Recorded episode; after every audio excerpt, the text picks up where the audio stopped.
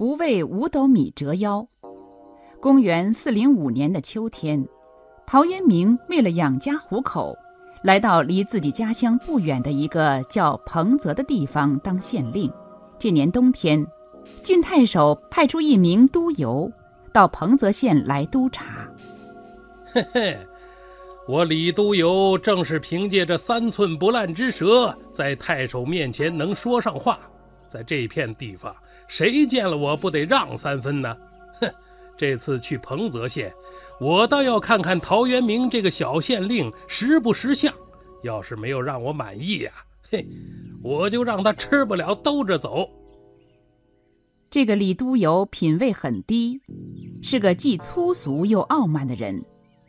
他一到彭泽县的旅社，就对县吏发号施令了：“快去！”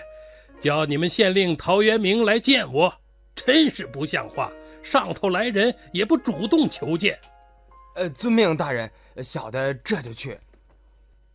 陶大人，李督邮差我来叫您去拜见呢。哼，我陶渊明一向蔑视功名富贵，不是趋炎附势的人。像他这种假借上司名义发号施令的人，我看不起他。为什么要去？陶大人。他可是太守面前的红人啊，一句话，您的乌纱可就没了。您不是还要靠这些俸禄养家糊口呢吗？这，嗨，也罢也罢，不就见一见吗？我这就动身。哎，大人，既然是参见都邮，当然要穿上官服，束上大带了，不然有失体统啊。这李都邮要是趁机大做文章，会对大人不利呀。唉，我陶渊明实在是不能为了五斗米向这等乡里小人折腰啊！他说罢，取出官印，把它封好，马上写了一封辞职信，随即离开只当了八十多天县令的彭泽。这个成语来源于《晋书·陶潜传》：“吾不能为五斗米折腰，全权是乡里小人也。”不为五斗米折腰，用来比喻做人有骨气、清高。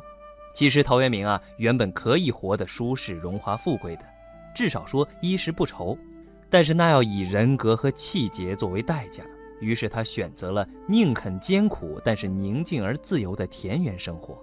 所谓有得必有失啊，陶渊明获得了心灵的自由，获得了人格的尊严，也写出了具有独特风格而且流芳百世的诗文。为我们后人留下了宝贵的文学财富和弥足珍贵的精神财富。要说他的一生真的充满了对人生真谛的渴望和追求，比如说他的诗歌、饮酒、杂诗等等，都是质朴无华、清丽自然的；有时是咏史抒怀、关心时局，而有时呢，又充满了性本爱丘山的生活志趣。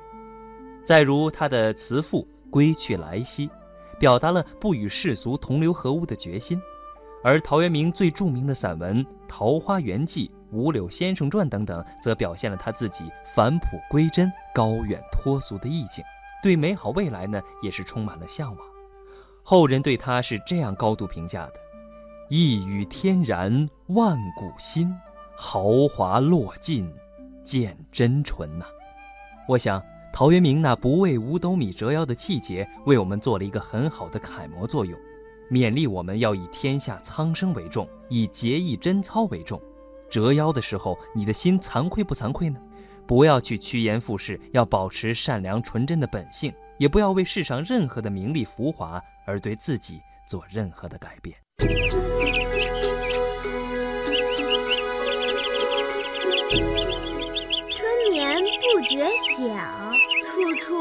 闻啼鸟，夜来风雨声。成语知多少？成语知多少？让我们一起欢度快乐的成语时光。